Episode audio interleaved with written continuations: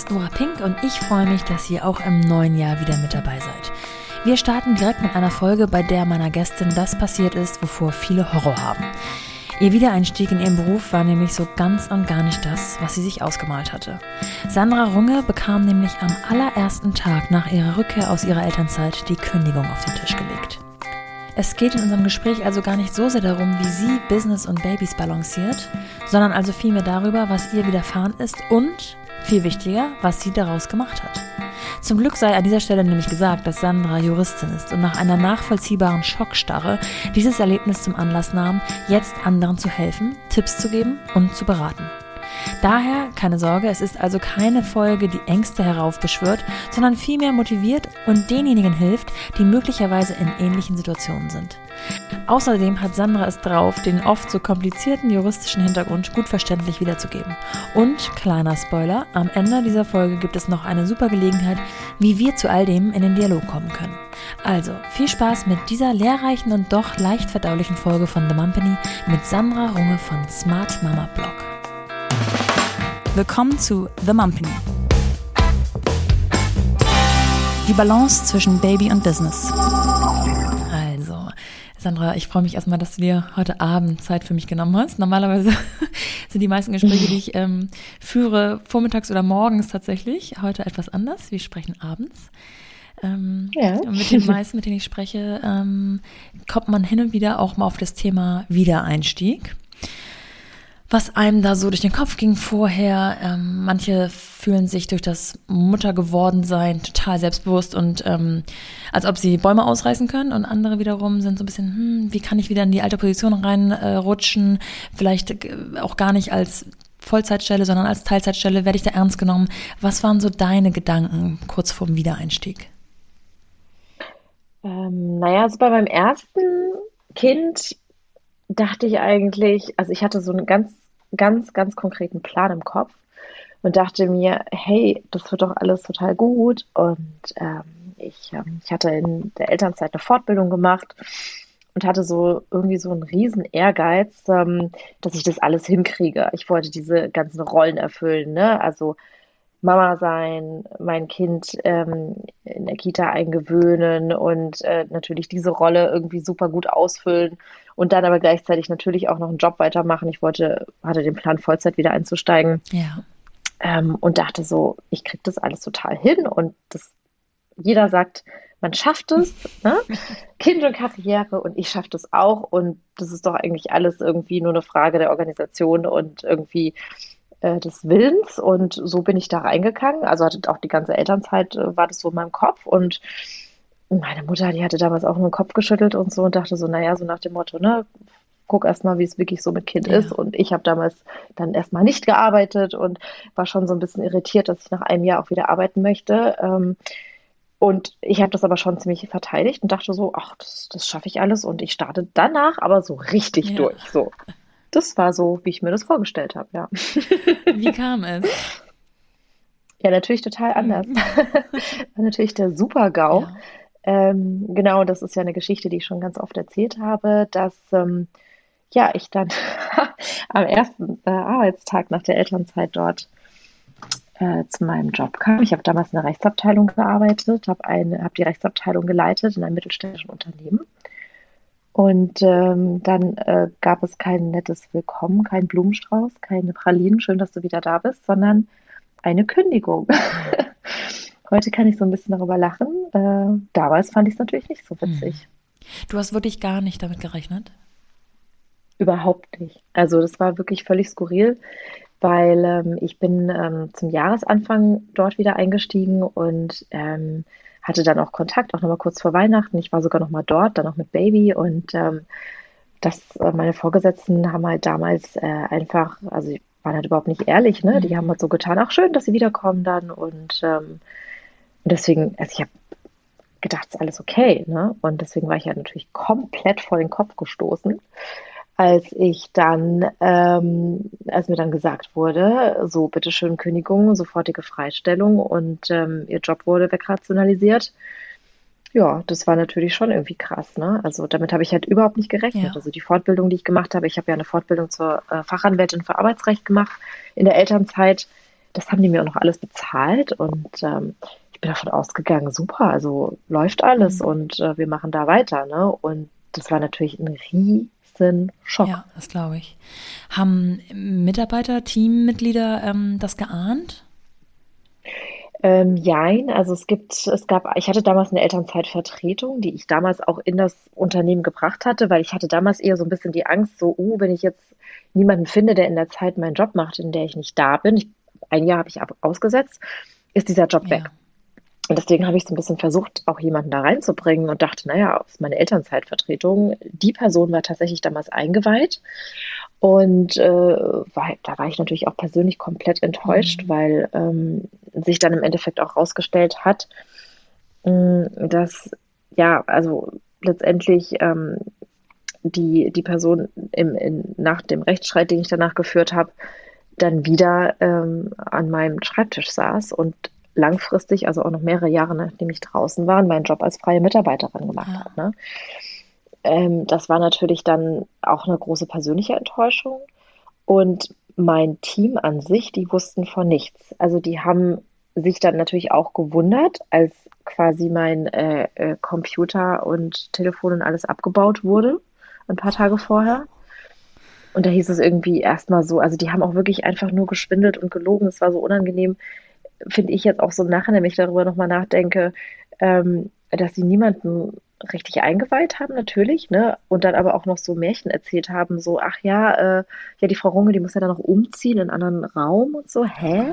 Das haben die damals schon alles nicht verstanden, aber die wussten nichts und die waren natürlich auch total schockiert, ja. ne? Ich hatte damals noch drei, ähm, drei Leute noch mit im Team und ähm, die waren halt alle völlig, völlig fertig mit den Nerven, ne? Also ich stelle mir das so hart vor, man geht da in freudiger Erwartung zurück an den Job, ähm, vielleicht auch mit ein bisschen Aufregung, aber positive Aufregung und dann ist man gefühlt wahrscheinlich noch nicht mal einen halben Tag da, ähm, nimmt die letzten Reste vom Schreibtisch mit, obwohl den hattest du ja gar nicht erst wieder einrichten können und dann steht man da auf einmal wieder draußen vor der Tür und denkt, was, was ist hier, was war das? Also das muss doch ein totaler ja, Schock war und auch ein totaler Knick fürs Selbstbewusstsein sein, oder? Ja, natürlich. Also, äh, also wie gesagt, ich habe ja überhaupt nicht damit gerechnet und das war auch noch so absurd, weil ich hatte ja, also das musst du dir wirklich so vorstellen, ich saß an einem leeren Schreibtisch und ich war super früh da, weil ich irgendwie aufgeregt war und ich hatte ja auch mein ganzes Leben so zu diesem Tag hin ja. organisiert. Das war auch ein bisschen problematisch, weil ich im Januar angefangen hatte mit Kita-Eingewöhnung. Ähm, die Kita wollte damals die Eingewöhnung nicht im Dezember machen, weil es hieß, naja, macht irgendwie, macht natürlich auch Sinn, ne? Also sind die Weihnachtsferien dazwischen und dann hat, hat man eine Unterbrechung. Das ist nicht gut für die Eingewöhnung. Wir starten im Januar. Da war ich in dem Dilemma. Gut, ich muss aber eigentlich im Januar wieder einsteigen. Und dann habe ich sogar meine Mutter einfliegen lassen, die dann die Eingewöhnung gemacht hat. Ja, also, ja. also und das sind ja alles so Dinge, die hätte ich, ich ja nie gemacht, wenn einer sich ernsthaft mit mir mal unterhalten ja. hätte. Ähm, weil, also meine Mutter dachte ja auch, ich kam dann wieder zurück an dem Tag. Sie war quasi mit meinem Sohn den ersten Tag in der Kita. Und ich stand dann auf einmal wieder vor der Haustür und tatsächlich wirklich wie in so einem schlechten Hollywood-Film mit so einem Karton. Er hat noch ja, so ein paar Sachen krass. eingepackt natürlich, ne? Und, ähm, und das war also, wie, wie mit einem da umgegangen wurde, war halt furchtbar, weil ich war ja schon früh da um 8 Uhr morgens, saß an meinem Schreibtisch, der war leer. Ich habe wirklich nur, ich hatte mir tatsächlich ein Bild von meinem Sohn ja. eingepackt, habe das dann auf den Tisch gestellt, weil ich mir dachte, ich muss auf jeden Fall ein, ein äh, Bild von ja. meinem Kind auf meinem Schreibtisch haben. Und dann saß ich da erstmal, ich glaube, anderthalb Stunden ähm, und niemand hat sich da, also hat es für nötig befunden, sich mich da irgendwie abzufangen. Mein einer Chef kam vorbei, ich hatte damals zwei, äh, also ich war ja anderthalb Jahre weg oder so also ungefähr genau, und dann sagte der nur kurz Guten Morgen gegen so Kaffeemaschine, wo ich dachte, hallo, ich ja. bin den ersten Tag nach der Elternzeit wieder da, wäre vielleicht schon nett, wenn du mal kurz zu mir reinkommst. Ich hatte meine Tür immer offen mal so Hallo, ne, der ging einfach vorbei und dann kam er da, kam er danach nochmal kurz rein. Ja, ja, ich warte, bis der andere äh, Kollege noch da ist, weil ich hatte damals zwei Chefs, das war so ein Leitungsteam. Und dann reden wir. Ich so, okay. Ja, und dann, bis der dann kam und dann vergingen ungefähr anderthalb Stunden und ich saß da so lange an diesem Schreibtisch und das war also völlig, völlig absurd. Das ist wirklich menschlich eine absolute Katastrophe, ne? Ja. Jetzt bist du vom Fach menschliche Katastrophe brauchen wir nicht drüber sprechen. Ähm, so muss man nicht miteinander umgehen, erst recht nicht, wenn man äh, sich auch schon kennt. Also ähm, wie ist es rein rechtlich? Ich habe immer nur von, von, meinen Freundinnen, von meinen ähm, Interviewpartnern gehört, der Platz, den man vorher hatte, muss einem freigehalten werden. Mhm. Es können sich aber unter Umständen Dinge ändern. Jetzt wird es bei mir schon ein bisschen vage und frage, jetzt frage ich einfach dich mit dem Wissen dahinter. Es ist aber auch nicht einfach. Es ist leider auch juristisch ähm, irgendwo in einer gewissen Weise schwammig, weil, also es ist ja so, dass, dass der Arbeitsvertrag wird in der Elternzeit äh, eingefroren, sage ich immer. Und der lebt dann wieder auf, wenn die Arbeitszeit, zu, äh, sorry, die Elternzeit ja. zu Ende ist. Und ähm, dann eigentlich sollst du dann idealerweise natürlich deinen alten Platz wieder bekommen, aber in der Lebensrealität ist es natürlich nicht immer der gleiche, weil alle Unternehmen haben eine Dynamik, es verändert sich viel. Und es muss dann aber eigentlich ein gleichwertiger Arbeitsplatz sein. Und das ist schon schwammig. Ja. Ne? Also was ist ein gleichwertiger Arbeitsplatz? Da ist natürlich immer der Arbeitsvertrag entscheidend und da gibt es natürlich Auslegungsspielraum.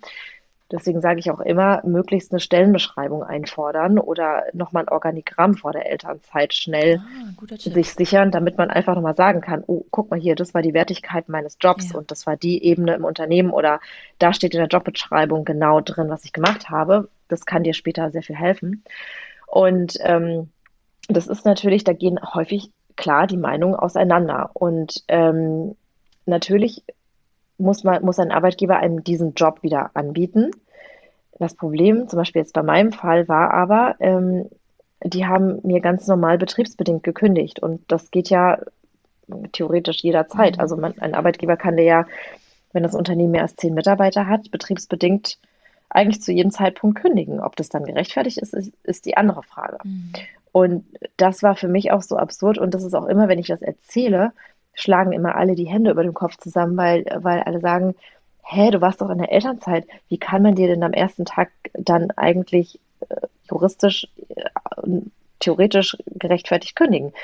Und es ist halt einfach so diesen Sonderkündigungsschutz, äh, Schutz, Schatz, genau, oh, passt eigentlich auch, wenn ich drüber nachdenke, Sonderkündigungsschutz, Sonderkündigungsschutz, den hast du ja ab dem ersten Tag der Schwangerschaft.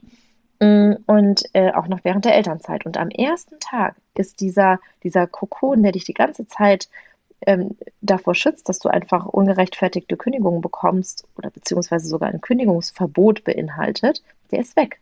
Und dann kann dir ein Arbeitgeber ganz normal kündigen. Und, und äh, wenn er dir nach dem Kündigungsschutzgesetz also normal kündigt, dann ist es entweder betriebsperson oder verhaltensbedingt. Mhm. Und wenn ein Unternehmen sagt betriebsbedingt, wie in meinem Fall, mit der Begründung, aha, der Arbeitsplatz ist weggefallen, dann kann sowas theoretisch auch ähm, trotz Klage beim Gericht durchgehen. Und das finde ich ist natürlich schon echt hart. Ne? Und so war das dann äh, bei mir auch. Ja. Ne? Also ich habe dann auch geklagt und ähm, äh, letztendlich endete der Rechtsstreit dann mit einer Abfindung. Mit dem heutigen Wissen hätte ich da natürlich nochmal anders gekämpft. Ähm, aber äh, das ist, äh, also das kann ein Unternehmen theoretisch machen, wenn es, ich, ich sage jetzt mal negativ unterstellt, eine, irgendeine Story erfindet auch, ja. ne? die, die, die, die, die, die juristisch wasserdicht ist, gerecht. Ja. Jetzt hast du eben gesagt, es kann ähm, genauso betriebsbedingt, das war in deinem Fall der Fall, ähm, oder Person oder was war das dritte, verhaltensbedingt sein. Verhaltensbedingt. Ähm, kannst genau. du dafür mhm. mal ein kleines Beispiel bringen, was das bedeutet? Mhm. Naja, also betriebsbedingt kann zum Beispiel klassischerweise sein, der Arbeitsplatz fällt weg. Ja. Ja. Ähm, verhaltensbedingt ist eher, wenn du natürlich irgendwie äh, gegen deine arbeitsvertraglichen Pflichten verstoßen hast. Da wissen halt viele, da gibt es vorher eine Abmahnung. Und personenbedingt ähm, ist, wenn du äh, aus, aus persönlichen Gründen deinen Job nicht mehr machen kannst, zum Beispiel eine Langzeiterkrankung. Okay. Okay. Ja. Und das sind aber drei gesetzlich geregelte Fälle. Und wenn es ein Unternehmen schafft, äh, zum Beispiel, und der, der häufigste ist natürlich der betriebsbedingte Fall, und auch der einfachste, muss man sagen, aus äh, Arbeitgebersicht gesprochen, dann, äh, dann kann es halt tatsächlich sein, äh, dass man so eine Kündigung rechtfertigen mhm. kann. Ne? Mhm. Wie bist du konkret vorgegangen? Also konsterniert nach Hause gegangen, Schockstarre oder direkt, okay, das lasse ich mir nicht gefallen, da gehe ich gegen vor, äh, volle Power? Das war irgendwie so eine Mischung. Also natürlich habe ich, ähm, mh, war ich erstmal geschockt und bin nach Hause gegangen und äh, musste das irgendwie erstmal verdauen und wusste überhaupt nicht, was, was eigentlich gerade passiert ist. Ähm, natürlich, ich, ich wusste sofort, ich, ich bin ja natürlich auch vom Fach, ne? Also mhm. es war mir sofort klar, ich werde klagen und anwaltliche ja. Hilfe holen. Ähm, mich selbst vertreten natürlich nicht. Das äh, sollte man in so Fällen nicht tun und habe mich dann noch anwaltlich vertreten lassen, auch geklagt. habe aber auch, ähm, nachdem ich dann auch mit, mit Freundinnen gesprochen habe darüber, ziemlich schnell angefangen, in diese Geschichte auch so ein bisschen aufzuschreiben. Ja. Ähm, weil ich da irgendwie schon so gemerkt habe, okay, das ist irgendwie was, was echt krass ist. Und äh, eine Freundin von mir, die Journalistin ist, die meinte damals schon, da erinnere ich mich heute immer noch dran, als wäre es gestern gewesen, das kann nicht sein, das, das, das müssen wir der Bildzeitung schreiben und das muss da, das muss überall zu lesen sein, also das geht nicht und so. Ich war damals natürlich noch sehr vorsichtig und wer weiß, also ne, vielleicht hätte ich es selber machen sollen, aber naja, man, man tut sowas dann im laufenden Prozess eigentlich auch eher ja. nicht. Ne? Aber solche Impulse gab es dann schon und das hat natürlich schon noch dazu geführt, dass ich mich mit der Thematik dann nochmal ganz anders auseinandergesetzt habe, weil ich jetzt in so einem Bereich auch nie beraten habe eigentlich. Ne? Also das war für mich so, pff, Elternzeit, das war meilenweit weg ohne Kinder. Ne? Und Kündigungsschutz in der Elternzeit und der Schwangerschaft und überhaupt. Ähm, und das war ja dann schon auch so der Anlass für meine Arbeit tatsächlich, die ich heute genau, mache. Genau, das Ganze ist ja. nämlich knappe zehn Jahre her. Ja, und genau. Heute ähm, betitelst du dich unter anderem als Mutterrechtsaktivistin, richtig? ja, so in die Richtung geht es auf jeden Fall, ähm, weil ich dann, also ich habe das dann auch gemerkt von, von anderen Freundinnen oder Bekannten oder es wurden dann auch Geschichten an mich herangetragen. Also ich habe dann plötzlich gemerkt, so hey, du bist ja. ja damit gar nicht alleine. Das passiert ja hier, das ist ja wie alltägliches Leben hier in, unseren, in unserer Arbeitswelt. Und dann habe ich, hab ich eigentlich schon sofort den Impuls gehabt, okay, ich schreibe ja. ein Buch darüber. So, das ja. war so mein erstes Ding. Ich habe auch tatsächlich noch so Fragmente, die ich damals zusammengeschrieben habe. Wenn ich die heute lese, denke ich, kann ich nur den Kopf schütteln. Lustig, wie man das so, sich so Ideen hatte. Ähm, naja, und dann, ähm, also habe ich angefangen, tatsächlich auch schon so ein bisschen in den Bereich zu beraten. Ich habe ja dann mich mehr oder mehr dann auf die Selbstständigkeit konzentriert als ja. Anwältin. Ähm, habe auch ein bisschen als Freelancerin gearbeitet, nochmal in Kanzleien. Und ähm, ja, und dann, dann wuchs es irgendwie. Und 2013 habe ich dann beschlossen, ähm, meinen äh, Blog Smart Mama zu gründen. Und weil ich dann immer so einen Heidenrespekt davor hatte, oh Gott, ein Buch schreiben. Und dann kam, irgendwie kam das alles so langsam mit Blogs auf, so, keine Ahnung, 2011, 12, 13. Und dann habe ich äh, entschieden, meinen eigenen Blog zu starten und darüber zu schreiben. Wie muss man sich das vorstellen? Fängst du einfach mal an und schreibst drauf los oder hast du auch gleich versucht, den Blog an andere äh, ja, heranzubringen quasi? Und wenn ja, wie? Also ich habe, ja. ja, also Blog klingt ja heute fast schon so ein bisschen oldschool, ne? Lustig. Ja, ich muss, ich habe neulich mich auch mit einer Freundin darüber unterhalten, also witzig. Ähm, aber ich finde es immer noch ein ja, tolles Medium, weil es einfach sehr ausführlich ist und natürlich jetzt ähm, sehr ja. in die Tiefe geht und weil es wahnsinnig viele tolle Sachen gibt, die da passieren. Ähm, also ich hatte dann einfach Artikel vorgeschrieben und habe mich dann mit einer Webdesignerin zusammengesetzt und äh, weil ich überhaupt keinen Plan hatte, wie meine Webseite oder was auch immer macht und dann ähm, habe ich natürlich dann auch gepaart mit sozialen Netzwerken, die ich immer schon spannend fand, äh, das dann angefangen ja, zu verbreiten. Hast du viel Feedback bekommen von Anfang an? Also ähm, vielleicht andere Mamas, die ähnliche Erfahrungen gemacht haben oder tatsächlich auch juristische Fragen an dich hatten? Ja, also eine Menge. Das ist, das fand ich dann auch immer so interessant, ähm, dass ich dann immer mehr am Anfang, war, also ich war am Anfang noch so ein bisschen vorsichtig, ne, weil ich hatte ja auch dann immer noch äh, Jobs auch ähm, in Kanzleien und habe als Freelancerin gearbeitet. Da dachte ich mir so, oh Gott, Hilfe, wenn die das lesen, ne? Die denken sich auch, heutzutage ist es fast lustig, weil kaum eine Kanzlei-Webseite hat heute noch irgendwie Newsletter, die mhm. haben alle Blogs. Aber ich hatte trotzdem so, das war halt damals so, ja. wow, ne? Also du arbeitest dann irgendwo und dann schreibst du darüber und da musst du schon echt aufpassen. Und ähm, ich war dann eher auch so ein bisschen vorsichtig am Anfang, aber ich habe dann ganz schnell gemerkt, ich habe dann natürlich ganz viele Mails bekommen oder viele Leute haben mir Erfahrungsberichte geschickt und ähm, ich habe dann auch gemerkt, diese komplizierten juristischen Sachverhalte musst du einfach erklären. Und das ist auch das, was ich heute noch wahnsinnig gerne mache, das Ganze lebensnah und in einer äh, Sprache ähm, zu erklären, die jeder versteht, ja. was einfach kompliziert ist. Und mir ist einfach aber wichtig ist, dass die Mütter das verstehen, dass sie keine Fehler machen. Kommen wir zum Supporter unserer heutigen Folge. Und das ist Kinderling. Kinderling ist die größte digitale Inspirationsquelle und zugleich Buchungsplattform für Freizeitgestaltung in Deutschland und der Schweiz und sorgt mit ihren Familien- und Kinderaktivitäten für ein diverses Angebot für jedes Alter. Was bedeutet das? Gemeinsam besondere Familienerlebnisse zu schaffen, haben die Gründer von Kinderling sich auf die Fahne geschrieben. Und zwar von Montag bis Sonntag, von Januar bis Dezember, zur Schul- und auch zur Ferienzeit. Ein Service, der natürlich genau in der aktuellen Zeit von immer größerer Wichtigkeit wird. Erleichtert uns Eltern das Leben und rettet das ein oder andere Wochenende. Kinderling gibt Ideen für Aktivitäten und hilft direkt bei der Umsetzung, beispielsweise durch die Buchung über ihre Website und gibt Inspiration in der eigenen Stadt. Nicht nur für Eltern, sondern auch für Großeltern und andere Familienmitglieder genau das Richtige, wenn man schon jede Schaukel auf jedem Spielplatz der Umgebung ausgeschaukelt hat. Und andersrum ist Kinderling vielleicht auch für die eine oder andere Hörerin, die sich mit ihrer neu gegründeten oder auch schon etablierten Kinderaktivität oder Workshops selbstständig gemacht hat, ein super Tool, um sich bekannter zu machen und genau die richtigen zu finden. Die Nutzer von Kinderling sind nämlich offen für neue Erlebnisse und besonders dankbar für Ideen, wie sie ihren Familienalltag gestalten oder erleichtern können. Vor über vier Jahren gegründet, gibt es jetzt schon in neun Großstädten Aktivitäten über Kinderling. Dazu gehören Hamburg, Berlin, Düsseldorf, Köln und Bonn, Frankfurt, Stuttgart, München und sogar Zürich. Außerdem findet ihr Kinderling natürlich im Netz bei Instagram, Facebook oder Pinterest. Und ihr könnt euch beim Kinderling Newsletter anmelden, der wöchentlich erscheint und bei dem auch ich ab sofort immer mal ein paar Erfahrungen oder Tipps aus meinem eigenen Leben oder den Gesprächen in diesem Podcast teile. All das findet ihr nochmal in den Show Notes zu dieser Folge und könnt es ganz in Ruhe nachlesen. Schaut auf jeden Fall mal vorbei bei Kinderling. Es lohnt sich wirklich für groß und klein. Und jetzt zurück zu meinem heutigen Gast.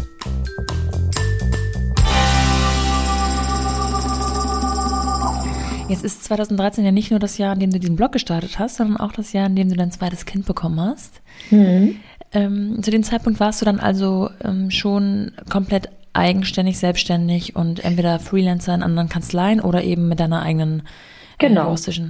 Ja. Wie sieht da die Organisation aus von zwei Kindern und dem Arbeitsalltag? Hast du dir das so m, mm, am Tage eingeteilt? Waren die Kinder in der Kita mit, ähm, obwohl die Oma war ja eingeflogen, die ist offensichtlich nicht in der ganzen Nähe. Genau, ja, also die Oma war schon immer viel da, obwohl die ja schon weiter weg wohnt und ähm, das, das war natürlich vor allem beim ersten Kind immer eine riesengroße Unterstützung. Ich habe damals auch meine Fortbildung ähm, äh, in Frankfurt gemacht, äh, in der Nähe, wo meine Eltern wohnen und ähm, habe dann wirklich der Oma auch schon immer das Kind gegeben. Das war super. Das merkt man übrigens bis heute. Der Große, der hat da wirklich ähm, immer eine sehr, sehr enge Bindung zu seiner Oma gehabt. Finde ich irgendwie immer noch ganz interessant. Ja. und ähm, ja, und dann, klar, also das war halt schon heftig. Also ich fand auch nochmal wirklich mit dem zweiten Kind, das war nochmal wesentlich anstrengender und musste dann alles irgendwie gut durchgemanagt werden. Und dann wissen wir alle, wie das ist, ne? Krank und mhm früher abholen und ich bin dann natürlich auch häufig wirklich an meine Grenzen gekommen mein Glück ist so ein bisschen, dass mein Mann auch freiberuflich ist, tätig ist und ähm, insofern hatten wir immer eine sehr, sehr große Flexibilität und ähm, das ist ja auch das, warum ich das so geschätzt habe. Da konntest du dann zum Laternenbasteln oder so, konntest du dann halt auch mal nachmittags um zwei oder um drei in die Kita gehen. Was du jetzt mit einer Festanstellung, was eher schwierig ist, da müsstest ja. du dir dann einen Urlaub nehmen, Tags, Urlaubstag nehmen, ne? Und also das sind so Sachen, die haben, die fand ich dann schon immer gut und praktisch, dass, ähm, ja, dass man das halt irgendwie sehr viel leichter organisieren kann. Aber es war trotzdem nicht einfach. Und ich weiß, ich kann auch noch, ich kann mich auch noch an einen echt krassen Tag erinnern. Da habe ich als Freelancerin in einer äh, größeren Kanzlei gearbeitet und ähm, da musste war ein Fristablauf und ich bin nicht fertig geworden. Ich habe mein Kind von der Kita abgeholt und ähm, bin dann äh, mit Kind da wieder hingefahren, um diesen Fristablauf fertig zu machen und mhm. per Fax noch ans Gericht zu schicken. Oh. Also und sowas, das war halt schon heftig, ne? Also ja. ich habe da schon, also war schon eine anstrengende Zeit auch, ja. Ja. Dann hat man, oder du erlebst ja in dem Moment ja auch diesen, also den Druck von außen im Sinne von dem Arbeitgeber oder dem, der Kanzlei, mhm. bei der du gerade gearbeitet hast. Hat denn der Blog auf der anderen Seite dir auch Druck gemacht oder war das dann am Anfang eher so eine Art Hobby, das du in Anführungsstrichen nebenbei gemacht hast?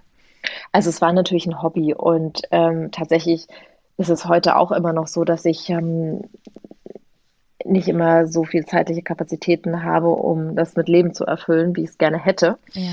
weil ähm, ich das auch nie kommerzialisiert habe, den Blog. Ähm, also ich habe bewusst auch immer keine Werbung oder so oder sehr selten Kooperationen gemacht, ähm, weil es mir einfach, also ich fand, es hat irgendwie nicht so gepasst und ich wollte das einfach auch immer neutral machen. Deswegen war es natürlich klar, es war irgendwo auch ein Hobby, aber es hat mich natürlich auch manchmal genervt, weil ich wusste, wow, zu dem Thema muss ich jetzt unbedingt was schreiben und dann bist du total fix und fertig von so einem Arbeitstag und dich ja. dann nochmal hinzusetzen, wenn du eigentlich nur am liebsten auf der Couch rumhängen willst und irgendwie äh, Serie und schlafen, ja. dann ist das natürlich nicht einfach. Und das ist, äh, ja, äh, also wenn du so ein Engagement hast und das ist das ist, ist nicht einfach gewesen. Ja. Also, aber ich habe es trotzdem immer versucht und das war jetzt auch kein Blog. Es gibt ja natürlich manche, die schaffen oder haben das geschafft, einmal in der Woche was zu schreiben oder fast jeden Tag. Das war, das hätte ich nie geschafft. Mhm. Finde ich trotzdem spannend, dass du sagst, ich habe es nicht kommerzialisiert, ähm, weil mittlerweile hast du eine große Reichweite. Das Thema ist leider immer noch viel zu mhm. häufig Thema. Ähm, ich glaube, Potenzial hätte das ja schon grundsätzlich. Ja, sicher. Also ich meine, ich habe auch ganz viele Ideen im Kopf. Ich bin auch gerade dabei, mich so ein bisschen neu zu sortieren und neu aufzustellen und äh, plane so ein paar neue Projekte. Da wird sicherlich auch so einiges passieren in der nächsten Zeit. Das wird auch spannend und ähm, ich habe dann natürlich auch äh, das Buch noch gehabt, ne? Also das ist, darf man auch nicht vergessen. Ja. Das sind dann alles so Sachen, die kamen halt immer, immer zusätzlich zu meiner anwaltlichen Tätigkeit, ne? Und ich bin aber auch so ein Typ, der gerne mehrere Sachen macht. Ähm, das, ist, das kann manchmal gut sein, manchmal auch anstrengend oder ja. manchmal auch schwierig. aber ich finde das immer so, ähm, ja, also man lebt ja nur einmal und es gibt so viele Dinge, die man bewegen möchte. Und wenn ich Gefallen an irgendwas finde oder was bewegen möchte, dann habe ich da auch total Bock drauf und ziehe das halt auch durch. Ne? Ja. Und das können auch manchmal mehrere Sachen nebeneinander sein. Kennst du deine eigenen Grenzen ganz gut? Also merkst du, oh, ich muss einen Gang zurückschalten, sonst äh, geht das hier in die falsche Richtung?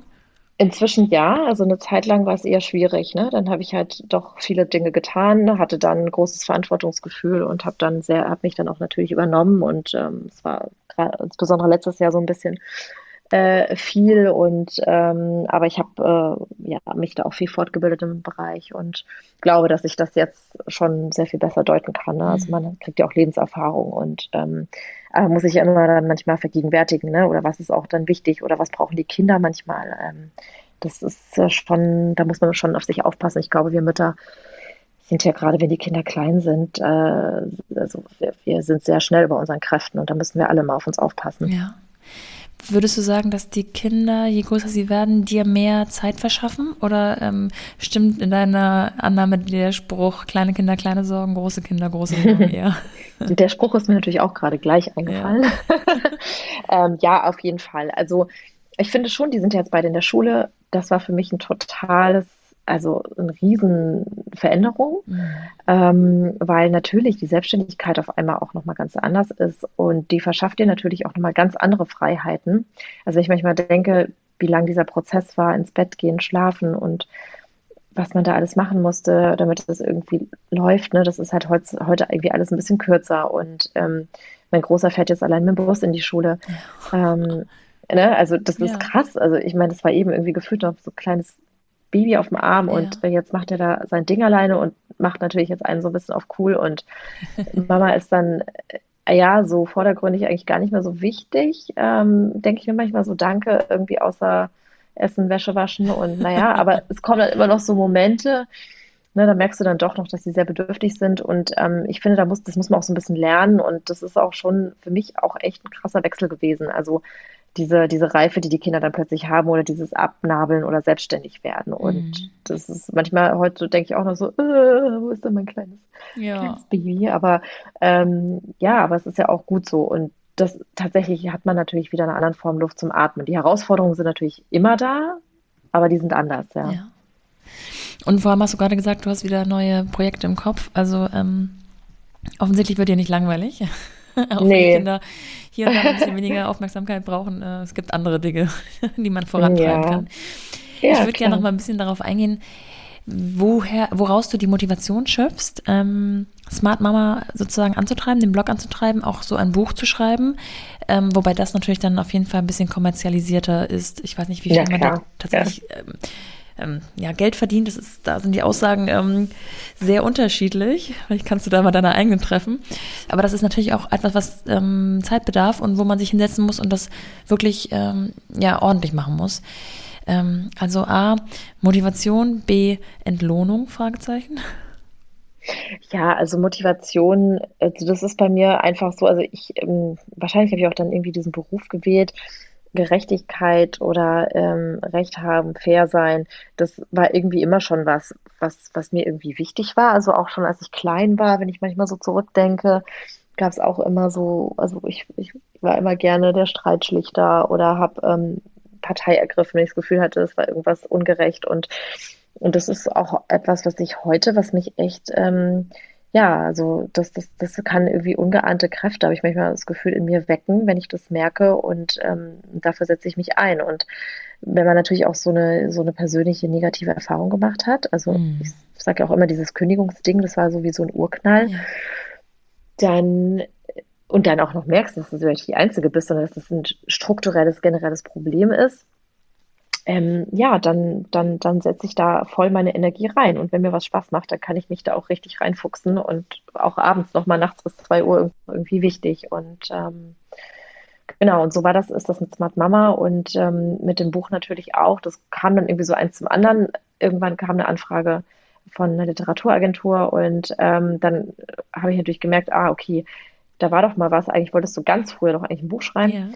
Und ähm, ja, und das, das habe ich dann auch umgesetzt. Das war natürlich auch eine harte Nummer. Also so ein Buch schreiben ist schon echt auch ein krasses Ding. Ähm, du hast ja auch gesagt, muss man ordentlich machen. Ja, das ist viel Arbeit und man muss sehr viel Durchhaltevermögen haben. Hat aber auch viel, viel Spaß gemacht.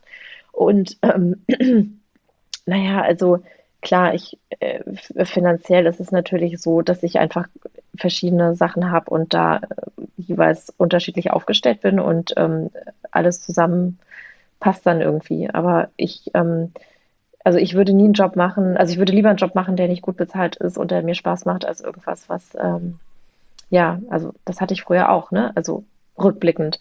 Ich hatte ähm, in der, als ich in den Unternehmen gearbeitet habe oder in größeren Anwaltskanzleien, klar, da hast du halt ein Festgehalt, da musst du erstmal hin als mhm. Selbstständiger. Mhm. Ne?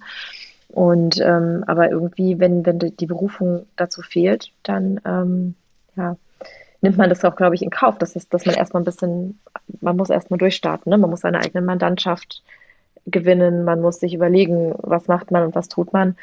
Und ähm, das ist, ist glaube ich, wichtiger, als wenn man irgendwas äh, macht, äh, ein dickes Konto hat und irgendwie total unglücklich ist. Ja, absolut. Wie lange hast du im Endeffekt an deinem Buch geschrieben? Ähm, also das, dadurch, dass ich ja äh, natürlich nebenbei ganz normal gearbeitet hatte, ähm, ja, war es ungefähr ein Jahr, würde ich sagen, mhm. mit Unterbrechung. Genau. Das Buch heißt Don't Worry, Be Mama. Und ich, Be Mami? Be Mami, ah, okay. genau. ähm, kannst du ein bisschen erklären, worum es da geht? Also das, man muss äh, keine juristischen äh, Hintergrundwissen haben, um das äh, zu verstehen und auch ähm, gut zu finden. Äh, das ist wahrscheinlich wirklich eher was für jedermann, ne? Oder jeder, jede Genau, Frau. ja, das war auch die Idee dahinter. Also das hatte ich ja auch schon mal am Anfang gesagt. Ähm, eine, eine, gute, anschauliche Sprache ja. ist mir wichtig. Und ähm, die Idee war, Anekdoten aus dem eigenen Leben oder die ich erlebt oder gehört habe, in dem Buch zu verarbeiten. Und jedes, jedes Kapitel wird einem juristischen Thema gewidmet. Und das Ganze wird ein bisschen juristisch aufgearbeitet mit vielen Tipps und Ideen, so dass man so einen großen Überblick bekommt ähm, was wichtig ist, wenn man Kinder bekommt, worauf man achten sollte, Fallen, in die man tappen kann. Und ähm, ja, dass man einfach so eine Mischung hat aus unterhaltsamem Sachbuch ja. zu dem Thema. Also das war mein Ziel. Ist es gar nicht etwas für ähm, die Mamis, die ein Problem tatsächlich mit dem Arbeitgeber haben, sondern grundsätzlich für die Frauen, die vielleicht gerade schwanger sind und sich einfach informieren wollen, auch ähm, wie es beruflich weitergehen kann und wie sie am besten abgesichert sind. Ne? Genau. Mhm also klar, man kann es jederzeit lesen oder ähm, wenn man Kinder hat oder noch weitere plant, aber idealerweise natürlich ist es immer, das in der Schwangerschaft oder sogar noch davor zu lesen. Ja. Jetzt hast du also ähm, zwei Kinder und ein Buch.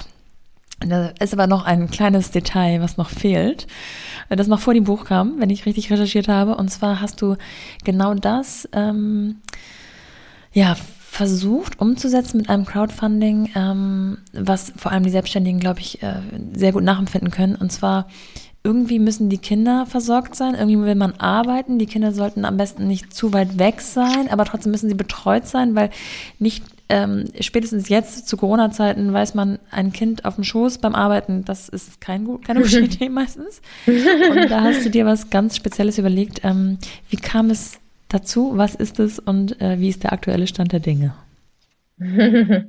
ja, genau. Das ähm, war dann auch noch so ein Ding, äh, was dann entstanden ist. Verrückt, wenn ich so nochmal äh, drüber nachdenke. Das kam wirklich alles ein bisschen zusammen. Tatsächlich fiel das auch so ein bisschen ähm, äh, mit, dem, mit, der, mit, dem, mit dem Buch zusammen. Also das äh, lief ein bisschen parallel. Ähm, ja, also der Hintergrund war, wir haben, also A, waren wir immer unzufrieden mit den Kitas mhm. von unseren Jungs, also insbesondere von dem Großen. Ähm, ich habe irgendwie immer gedacht, so, äh, also irgendwie, das ist so komisch, man wird irgendwie, also ohne jetzt wirklich irgendwie eine Controletti-Mutter zu sein, ähm, man kriegt zu wenig Einblicke als Eltern, man wird zu wenig, mir war das zu wenig Gemeinschaft auch so zwischen Erziehern, Kindern und Eltern. Ja. Ähm, und man durfte nicht die Gruppenräume betreten, so, ah ja, nee, das ist die Privatsphäre und so. Also das fand ich immer so ein bisschen so, hä? wenn mir mein Kind ein Bild zeigen will, warum darf ich denn nicht mal kurz einen Gruppenraum mhm. betreten? Also Eltern raus eher so und das fand ich irgendwie immer so ein bisschen komisch und ähm, dann gab es gleichzeitig so ein bisschen die Be Bewegung der Coworking Spaces. Das fing so langsam an, äh, dass man zusammen Büros angemietet hat und äh, da viel entstanden ist. Und dann gab es ähm, einige Projekte, die schon so ein bisschen angedacht hatten, Kinderbetreuung mit Coworking Spaces zu verbinden und quasi Kinderbetreuung und Arbeit unter einem Dach, insbesondere natürlich auch für Selbstständige, die früh wieder in den Job einsteigen müssen, die einfach auch teilweise sich nicht ein Jahr rausziehen ja. können. Und sowas habe ich dann irgendwie, als mein zweiter Sohn geboren wurde, das hat sich dann so konkretisiert und wir fanden die Idee irgendwie so cool. Und das gab es aber noch nicht. Ähm, das gab es eher so mit stundenweiser Betreuung oder mit ähm, ehrenamtlich gab damals ein Projekt, ich weiß gar nicht, ob es das noch gibt, Rockzipfel in Leipzig. Ähm, das gab es aber nicht mit Kita, also mit einer richtig staatlich anerkannten Kita und Coworking Space. Und ja, dann entstand die völlig verrückte Idee, sowas zu gründen. Und dann haben wir das gemacht und dann haben wir ein Crowdfunding gemacht und haben äh, eine Kita mit Coworking Space gegründet, die Coworking Toddler heißt, in Berlin 2016. Mein Sohn, der Kleine, war dann inzwischen schon drei und war dann natürlich entsprechend auch schon versorgt. Ähm, er war dann nur sporadisch ab und zu mal da. Ähm, eigentlich war es ja für meinen kleinen Sohn gedacht, aber das hat dann alles so ewig gedauert mit den ganzen Genehmigungen und den Behörden. Mhm. Das war furchtbar. Also kannst du dir bestimmt vorstellen, wie einfach es ja. ist, in Deutschland eine Kita zu gründen. Mhm. Ähm, genau, aber das haben wir gemacht und ich finde, es ist, es ist einfach eine total, wahnsinnig schöne Idee, weil einfach alles ein bisschen mehr zusammengerückt ist. Die Eltern haben nur einen Weg zur Arbeit und zur Kita und man kann diese Erziehungspartnerschaft einfach sehr viel enger leben. Und die Eltern haben die Möglichkeit, mehr zu partizipieren, an, in dem Kita-Leben teilzunehmen. Die sind natürlich jetzt nicht da permanent da und können ständig gucken, sondern die können dann äh, Mittagessen dort oder ähm, ja, gemeinsame Aktivitäten noch viel, viel besser machen. Und Eingewöhnung allein sind auch schon viel besser, ne, wenn man ja. halt in der Nähe ist. Also das ist so super schön. Ähm, und wir haben dann tatsächlich auch letztes Jahr dann die zweite gegründet ähm, in Berlin. Also wir haben mit zwei Kitas jetzt in Berlin, zwei Coworking Toddlers. Ja, und das macht halt auch total Spaß und das ist, ähm, ja, also ich bin immer noch nach wie vor total überzeugt und äh, großer Fan von diesem Projekt und da sollen langfristig natürlich auch noch weitere entstehen. Und das ist tatsächlich auch etwas, was ich mit meinem Mann gemeinsam mache. Ähm, und ich bin da aber natürlich auch noch dabei. Genau. Macht dein Mann das hauptberuflich oder macht er das genauso wie du auch? Ja. Mhm. Okay. Nee, der macht das inzwischen, also am Anfang nicht. Also am Anfang hat er auch irgendwie immer nur die Augen so gerollt und dachte so, hä, was hast du denn da schon wieder für ein Projekt am Start? Und fand es zwar irgendwie auch cool, aber so am Anfang so, hm. Und ähm, irgendwann kam aber dann eine total verrückte Idee auf, du, du, du bist doch der Zahlenmensch, ähm, der ich zum Beispiel nicht bin und wieso machen wir das nicht einfach zusammen? Mhm. Und dann hat er so ein bisschen, kam er so ein bisschen rein und hat da so ein bisschen angefangen und irgendwann äh, ja, ist das dann so ge gewachsen und ähm, dass er dann selber jetzt komplett mit ah, Spannend. Ja. Es klingt in meiner Wahrnehmung total sinnvoll. ähm, ich frage mich, warum ich das hier noch nicht so oft gesehen habe. Also ich bin, äh, ich bin ja, das, ihr könnt euch gerne noch ein bisschen ausbreiten. Aber ich kann ja, genau sehr vorstellen. gerne. Ja, das ist äh, das Problem sind immer die Immobilien, ne? Ja. Also das Konzept, genau. ähm, das haben wir jetzt ja auch schon lang genug erprobt und das haben wir in der Tasche. Durch Corona ist es leider aktuell natürlich auch ein bisschen schwierig, so gemeinsame Sachen zu machen. Das finde ich auch gerade sehr, sehr schade. Das tut mir auch manchmal richtig weh, wenn man so Dinge, die wir damals eingeführt haben, wieder äh, momentan eigentlich irgendwie reihenweise absagen muss. Das ist sehr schade. Aber ähm, ja, also ähm, wenn jemand was hört oder was weiß, also äh, gerne Info an mich. Wir brauchen immer eigentlich eine, immer eine Immobilie in guter, Nähe, in guter Lage mit Außenfläche. Das ist immer das Schwierige, dass du halt eine Außenfläche ja. brauchst. Ne? Und natürlich muss man Vorgaben haben, aber ähm, genau, also wir sind auf jeden Fall da äh, immer noch am Start und gucken uns ja, um. Also bitte, bitte melden. Auch in Hamburg, äh, weiß nicht, wie man das, äh, das von da aus umsetzen könnt, aber vielleicht geht das ja. Ähm, wie viele Kinder könnt ihr da mit, mit Eltern quasi aufnehmen? Aktuell? Also wir haben jetzt in Berlin zwei kleine Kitas. Ja. Ähm, äh, einmal sind 17 Kinder und einmal 25. Ah, ja, und ähm, so klein ich der nächste Schritt. Ja. ja. also es ist äh, so, wenn du manchmal hörst, wie groß Kitas sind, ähm, genau, dann ist das schon ähm, eher klein, aber wir wollen ähm, die nächste, die wir gründen, die soll natürlich noch ein bisschen größer werden, auf jeden Fall. Und äh, arbeitest du tatsächlich auch aktuell von dort oder hast du eine Zeit lang von dort gearbeitet? Ja, das ist natürlich super praktisch für mich. Ähm, ich arbeite natürlich dort auch in den Büros, ähm, in den unterschiedlichen Standorten. Also ich glaube, ich habe die verrückteste Anwaltskanzlei in Deutschland, weil ich ähm, tatsächlich von zu Hause arbeite und ich arbeite dort in den Coworking Spaces von den beiden Kitas. Ja, und ähm, das ist natürlich irgendwie auch eine schöne Abwechslung und ähm, ich habe natürlich momentan sehr viel Mandantenkontakt über Telefon oder online und ähm, aber sonst ist das dann dort auch mein mhm. Büro, genau. Es ist so witzig, weil äh, gerade in diesem Jahr kann ich mir auf der einen Seite total vorstellen, dass es natürlich total schwierig ist für euch, weil ihr so viele ähm, neue Restriktionen habt, die ihr einhalten müsst. Auf der anderen Seite gibt es ja wahrscheinlich so viele, die sagen, oh Gott, genau das wäre meine Lösung. Ähm, ich kann mein Kind nicht im Wohnzimmer noch betüdeln, währenddessen ähm, arbeiten und alles gleichzeitig machen. Äh, wie kann ich Mitglied bei euch werden? Wie, kann, wie komme ich da rein? Habt ihr genauso ähm, Schlangen an, an Bewerbern wie bei normalen Kitas? Ja, natürlich. Also wir haben natürlich auch wahnsinnig viele Anmeldungen und ähm, mir tut es immer total viel leid, also leid, wenn ich dann sehe, wie lieb die Eltern schreiben und äh, wie interessiert sie sind. Und äh, ne, das ja. ist natürlich auch, aber es ist natürlich einfach begrenzt von der Platzanzahl her und ähm, das ist dann immer ganz unterschiedlich, wie man reinkommt. Ne? Das hängt natürlich auch häufig ab, ähm, wie, wie, wie, welche Kinder, welches Alter und Zeitpunkt ja. und ähm, ja, genau. Und dann führen wir immer mit allen Eltern individuelle Gespräche, weil wir natürlich schon wollen, dass es irgendwie gut passt. Und ähm, ja, das ist natürlich dann, ähm, also wir können auf jeden Fall die Nachfrage, die besteht, nicht, nicht äh, decken. Genau. Ja. Ist ja auch ein Luxusproblem dann sozusagen aus eurer, allein aus eurer Sicht gesehen. Ähm, ist das total schön, ja, dass es so ist. Also eigentlich ja, aber es macht mich natürlich dann irgendwie auch immer traurig, weil ich mir denke, ne, das ist so, ich würde das noch so viel mehr Eltern gerne ermöglichen. Und ähm, aber das ist, ja, natürlich äh, nicht so einfach.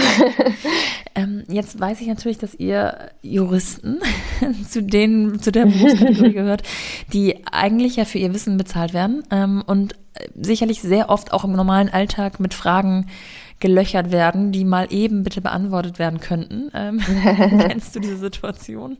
Ja. Jetzt ist das bei ja, dir natürlich, natürlich wahrscheinlich auch. auf dem Spielplatz, wenn sich das rumspricht, dass du da ähm, Profi bist, kann ich mir vorstellen, dass da doch der ein oder andere mal gefragt hat, ähm, was mache ich denn hier und da? Und gibt es da so wiederkehrende Fragen, die vielleicht ähm, sowohl in deinem Alltag auftreten als auch ähm, an dich herangetreten, äh, herangetreten werden über den Blog? Ähm, klar, also es gibt natürlich schon viele Klassikerfragen, ähm, die häufig auftauchen. Ähm, das geht natürlich einmal um formelle Voraussetzungen von Elternzeit, äh, Elternzeit, Modelle, ähm, Teilzeit in Elternzeit wird sehr häufig gefragt, ähm, Elterngeldteam. Ähm, also da gibt es natürlich also eine Menge Fragen, häufig auch sehr spezifisch. Ähm, Klassiker ist natürlich auch das, was wir ganz am Anfang hatten, wie der Einstieg, ne? was, was, was kann ich und wie bin ich geschützt und äh, habe ich dann noch den Sonderkündigungsschutz? Also das kommt natürlich auch sehr, sehr häufig. Ähm, ja, Elterngeldoptimierung, mhm. ähm, auch immer, immer, immer ein beliebtes ähm, Beispiel. Oder wie, wie, wie ist es mit dem Elterngeld, wenn ich noch ein zweites Kind bekomme? Das sind so Fragen, die sehr häufig kommen. Und die beantwortest du tatsächlich oder ähm, verweist du sozusagen auf deinem Blog auf die Dinge, die du schon beantwortest und sagst, am Ende des Tages muss ich auch Geld verdienen? Also wenn jemand tatsächlich juristischen Rat braucht, dann muss er als Mandant quasi an mich herantreten? Ja, also natürlich äh, gibt es da auf jeden Fall eine Grenze. Ich meine, klar, wenn ich jetzt jemand am Spielplatz treffe und bisschen Smalltalk und da eine Frage kommt, klar, das beantwortet man irgendwie so oder das ist, äh, das ist ja klar. Aber wenn ich natürlich jetzt E-Mails bekomme und Anfragen kommen, dann gucke ich natürlich. Also in der Regel sage ich dann schon, ne? Also ich muss mir das genauer anschauen, weil häufig kannst du auch nicht mal eben ja. so einen Tipp geben, sondern wenn ich wirklich eine richtig gute Beratung ähm, jemanden geben möchte, dann muss ich natürlich den Arbeitsvertrag prüfen, ich muss mir Korrespondenz angucken, ich muss mich da reindenken und das mache ich natürlich dann auf jeden Fall gegen Vergütung, ja. das ist klar. Das, ja. Was ich noch ganz genau. wichtig zu erwähnen finde, ist, dass du nicht nur Mütter vertrittst, sondern auch Väter, richtig? Ja, selbstverständlich. Also das ist, ähm, ich, ich sage immer, äh, ich mache ähm, Arbeitsrecht für Eltern, insbesondere ja, für Mütter. Ja. Weil zahlenmäßig sind es natürlich einfach schon mehr Mütter, die, die Rechtsrat suchen oder die auch Probleme haben ähm, beim Wiedereinstieg, das ist klar. Aber du, es gibt immer wieder mhm. Väter, hatte ich jetzt vor, vor letzte Woche auch wieder, die werden auch nicht immer gut im Job behandelt und ähm, das war jetzt gerade ein Papa, der, der hatte eine Kündigung bekommen und äh, er hat Anzeichen dafür, dass es mit den Elternzeiten zusammenhing. Die er genommen hat. Das war nicht so ganz gern gesehen in dem Unternehmen. Und ähm, also so, es gibt schon so Fälle, mhm. ne? Und ähm, aber es sind doch in der Mehrheit eher die Mütter, ja. Und darüber hinaus ist es natürlich auch aktuell so, dass wahrscheinlich so Themen wie Kurzarbeit und ja, allgemeine Corona-bedingte Themen auch immer lauter werden, wahrscheinlich. Natürlich, also es war viel. Kurzarbeit, mhm. es waren äh, viel Aufhebungsverträge, ähm, natürlich auch Kündigungen, die jetzt im Zuge von wirtschaftlichen Schwierigkeiten aufgetaucht sind. Also klar, da ist, äh, ist eine Menge passiert. Als der Lockdown war, gab es viel Corona-Entschädigung ne, ja. für Eltern. Da habe ich dann auch, habe ich ja auch viel in den sozialen Netzwerken gemacht, einfach gemerkt habe, das ist, das ist so wichtig, das müssen jetzt alle wissen. Ähm, und ähm, das ändert sich und ich befürchte halt auch, dass es noch so weitergehen wird, weil wir haben jetzt einfach sehr viele Leute in Kurzarbeit und ähm, das wird auch nicht ewig gehen. Und die ganze Krise hat natürlich immense wirtschaftliche Schäden auf lange Sicht und das, das wird sich schon noch ja. widerspiegeln. Ja. Was ja immer wieder in den Medien auch stark diskutiert wurde, war die Tatsache, dass die Eltern doch auf den Tisch schauen sollen und laut werden sollen. Ähm, und die Eltern gesagt haben, ich habe gar keine Zeit und keine Kapazitäten dafür. Ich würde gerne. Und ja, wir werden hier ja. übergangen in ganz vielen in ganz vielen Ansichten, aber wir, wir können nicht. Ähm, kann ja, ich hatte irgendwo mal so einen lustigen Tweet gelesen, ich weiß gar nicht mehr, wer das war, ähm, dass da das zu der Zeit, als der erste Lockdown war und da hieß es auch, Eltern würden gern schreien, aber sind einfach zu ja. müde und ja. zu pleite. Ja. Fand ich irgendwie lustig. Ähm, und es ist wirklich so. Also Trotzdem glaube ich aber, und das weiß ich auch, dass ähm, Eltern nochmal anders, also dass sich schon äh, Stimmen und Projekte formiert haben. Ich denke da zum Beispiel an Eltern an der mhm. Krise, mhm. in der Krise, die, ähm, also das ist ja auch eine, eine wirklich starke, sehr gute Facebook-Gruppe, ähm, die ja sich zusammengetan, zusammengefunden hat mit dem Ziel, dass Eltern gehört werden und ähm, die haben ja auch verschiedenen Austausch mit Ministern gehabt, ähm, einmal mit Franziska Giffey und mit Hubertus Heil. Bei dem letzten war ich sogar ja. auch dabei. Und ich finde schon, dass da einiges passiert ist, also dass Eltern selbstbewusster ja. geworden sind um, seitdem. Und ich glaube auch, dass die Entscheidung jetzt bei dem Lockdown Light, die Kitas und die Schulen weiter offen zu lassen, dass das ein Erfolg Mhm. dieser Elternengagements war und auch sicherlich insbesondere von Eltern in der Krise oder Kita-Krise gibt es. Also es gibt ja mehrere Zusammenschlüsse, die sich so entwickelt haben in, in der Corona-Zeit und das ist definitiv, also ich glaube, das, das hätte anders ablaufen können jetzt beim zweiten Lockdown Light, ja, ne? wenn man sich nicht so gewehrt mhm. hätte und da bin ich schon davon überzeugt und ähm, ja. So ein anderes Thema, was ich auch mal sehr spannend finde, ähm, Thema Rentenpunkte für Frauen ähm, aber ganz kurz, ich, glaube, wir können gar nicht weiter noch ähm, tiefer darauf eingehen, aber ähm, ich würde gerne, oder ich bin mir ziemlich sicher, dass viele unserer Zuhörer hier und da mal Fragen haben auf genau den Gebieten, die wir jetzt auch nur kurz angeschnitten haben. Und deswegen äh, würde ich dich gerne einmal bitten, dass du sagst, wie man dich wo findet, ähm, sowohl Blog als auch äh, tatsächlich für den echten, in Anführungsstrichen echten Rechtsrat. Ähm, fass doch einmal zusammen. ja, also Klar, natürlich. Also ähm, man findet mich natürlich auf der Webseite smart-mama.de. Äh, ähm, anschreiben kann man mich dort äh, über meine E-Mail-Adresse. Ich bin natürlich viel in sozialen Netzwerken. Ich bin äh, hauptsächlich auf Instagram derzeit. Und äh, ja, darüber kann man mich natürlich auch kontaktieren, wenn man Hilfe oder Rechtsrat braucht. Ähm, genau, das ist, glaube ich, am einfachsten. Genau. Super. Ich danke dir sehr. Ich hoffe, dass du äh, gleich tatsächlich Feierabend hast. Familiär und auch beruflich. und ähm, du noch einen schönen Abend hast. Ja, danke, danke dir für das tolle Gespräch.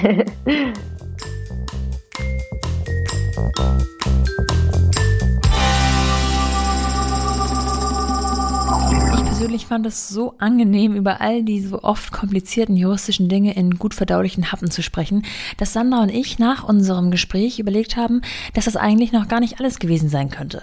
Wie ich schon sagte, kann ich mir sehr gut vorstellen, dass viele von euch noch eine Menge Fragen haben. Vielleicht gerade jetzt unter Corona-Umständen Elterngeld, Elterngeldoptimierung, Quarantäne, Kurzarbeit, zweites Kind, Rentenlücke, Rentenpunkte, all das. Deswegen jetzt eure Möglichkeit, schreibt mir eure Fragen und ich werde Sandra in ein paar Wochen nochmal zu all dem konkret löchern. Mit Herz und Verstand. Und wer weiß, vielleicht erzählt sie uns dann noch ein bisschen mehr über all die anderen Projekte, die in ihrem Kopf nach Feierabend herumschwirren. Damit ihr die Follow-up-Folge dann nicht verpasst, müsst ihr natürlich diesen Podcast abonnieren. Dann bekommt ihr die nächsten Folgen direkt angezeigt. Versteht sich von selbst. Bis dahin, eure Nora.